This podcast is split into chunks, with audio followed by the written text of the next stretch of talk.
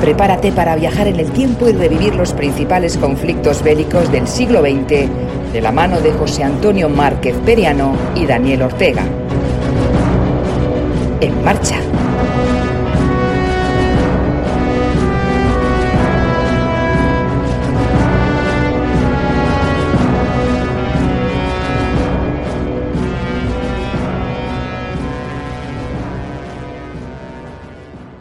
Bienvenidos a Héroes de Guerra 2.0. Estoy aquí en las trincheras pasando frío, calor, tengo las botas totalmente encharcadas, me estoy quitando los calcetines, están cubiertas de extrañas babosas, se me está cayendo la piel del, del pie. Bueno, bueno, bueno, bueno. Daniel, ¿qué, ¿qué, está pasando aquí? ¿Qué está pasando aquí? Esto parece ser, bueno, esto aquí se ve muy mal, ¿eh? Aquí no, no me veo yo haciendo una paella. Pues no, pues no, José Antonio, muy buenas noches. Eh, buenas noches a la audiencia. Eh, la verdad que estamos, yo la verdad que estoy bastante helado de frío y eso que procedo de Burgos y bueno, y aquí estamos acostumbrados al frío, pero es que lo que hay aquí no es normal.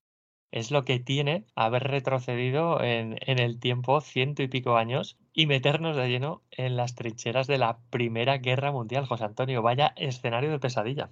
Madre mía, madre mía, sí, sí, sí, sí, sí, sin lugar a dudas. Pero bueno, eh, yo creo que aquí hubo gente de muy joven edad, ¿verdad, eh, Daniel? Que Sí, estuvo a pie de trinchera, ¿no? No sí, los habituales veteranos de 30, 40 años que estamos tan acostumbrados a ver en esas películas de los años 50 y años 60, ¿no? Charlton correcto. Heston, por ejemplo, me viene a la, a la- a la memoria. Correcto, correcto. Sí, en la Primera Guerra Mundial, eh, por desgracia, en todos los países en liza se alistaron eh, voluntarios, cuidado con este dato que vamos a dar, eh, estamos hablando de decenas de miles de jóvenes con apenas 18 años y luego, por supuesto, también funcionó el sistema de recluta obligatorio. Pero quedaros con, esta edad, eh, chavales de 18 años que abandonan sus países de procedencia para ir a luchar, por ejemplo, en tierras de Francia. Hablo de ingleses, alemanes, también, por supuesto, franceses, belgas, eh, de cualquier parte de la Commonwealth, del entonces Imperio Británico, y te quedaros con, esa, eh, con esas eh, caras de esos chavales que, aunque mm, en muchos casos penséis que estáis viendo una foto de alguien de, de 30 años, si investigáis un poquito en la biografía de esa persona que aparece en la fotografía, daremos, daremos algún ejemplo, podréis llegar a la conclusión de que esas personas que aparentan 30 años eh, apenas tienen 19 o 20. O sea, es increíble el desgaste que pueden llegar a tener los combatientes eh, de la Primera Guerra Mundial, de cualquier conflicto en general, pero en particular de la Primera Guerra Mundial. Iremos viendo algunos casos, algunos ejemplos a lo largo de, esta noche, donde nos vamos a meter de lleno en esas trincheras de la Primera Guerra Mundial. Y, por ejemplo, por poner un caso que seguro eh, muchos de los oyentes han visto, si han sido un poquito curiosos, buscad en vuestro explorador de Internet eh, tropas de asalto alemanas. Las tropas, las temibles Sturmtruppen, esas eh, tro- tropas especializadas en el asalto e irrupción en las trincheras enemigas. Y fijaros porque el perfil de este soldado, lo vamos a ir desgra- desgranando luego, es eh, eh, un, un caso muy claro de esto que estamos hablando, ¿no? De combatientes muy jóvenes, muchos de estos casos sin familias, sin cargas familiares, porque eh, sabían sus mandos que prácticamente la mayoría iban a morir en estos asaltos, eh, la verdad que bastante terribles, porque la, cantidad de baja que, padecían, pero que también causaban, era estremecedor. Y el perfil de este tipo de soldados, en, este caso concreto, era de un soldado realmente joven, no como nos han pintado o nos han retratado en las películas, como bien decía José Antonio, en la que los actores ya son treintañeros o cuarentones o cuarentañeros, como queréis llamarlo.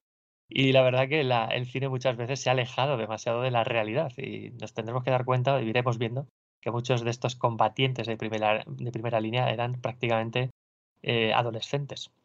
Sí, y bueno, menos mal que afortunadamente, bueno, también tenemos la voz de la juventud que se une a nosotros aquí a Héroes de Guerra 2.0. Menos mal que veo que ha traído dos buenas ratas bien gordas para aquí la paella que me estoy montando en la trinchera. Hola, Raúl, ¿qué tal? ¿Cómo estás? Oye, qué, qué ratas Oh. más gordas has cazado, ¿eh? Muy buenas noches. Eh, pues mira, las he cogido en la campana que José Antonio no sé qué has tocado y, y hemos aparecido aquí en esta trinchera. Yo las he cogido por si acaso, porque nunca vienen mal, ¿eh? A- Aparte, Sí, sí, un, sí, sí. unos buenos cinturones de cuero por si, por si se acaban las ratas, eh, tener algo que, comer. Pues sí, pues sí, pues siempre con este toque de humor, ¿no? Eh, Raúl, nos embarcamos de nuevo eh, a hablar seriamente de este, de este conflicto, ¿no? La Primera Guerra Mundial y principalmente en eso, el malvivir de soldado en las trincheras.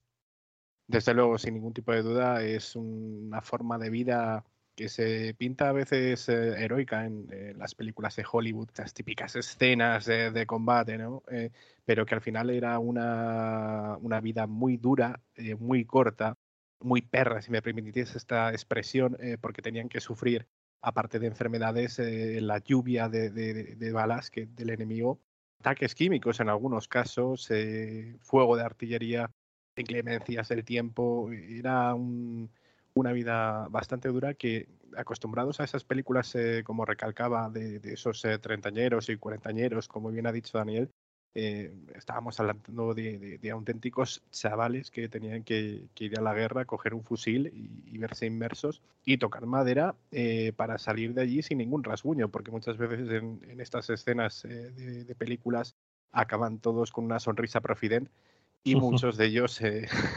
acaban completamente tullidos eh, ya de por vida. Sí, efectivamente, ¿no? Esas miradas, ¿no? De los mil metros, esos tullidos, luego también eh, cómo la cirugía plástica, ¿no? Empezó a hacer sus apariciones y rehizo la vida de muchos de estos veteranos que acabaron eh, mutilados, como bien adelantado, como bien adelantado Raúl. Por supuesto también, como no podía ser de otra forma, vamos a traer también a este especial comentarios y testimonios nunca publicados sobre veteranos de la Primera Guerra Mundial. ¿Cómo es posible que, a estas alturas, más de 100 años después, eh, aquí en Héroes de Guerra 2.0 os podamos traer estos testimonios? Pues como ya sabéis, vamos siempre mucho más allá. ¿No es verdad, Daniel?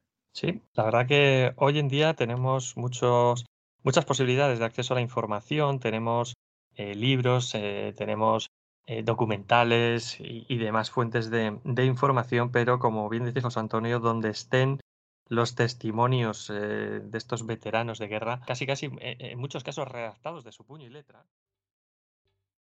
¿Te está gustando este episodio?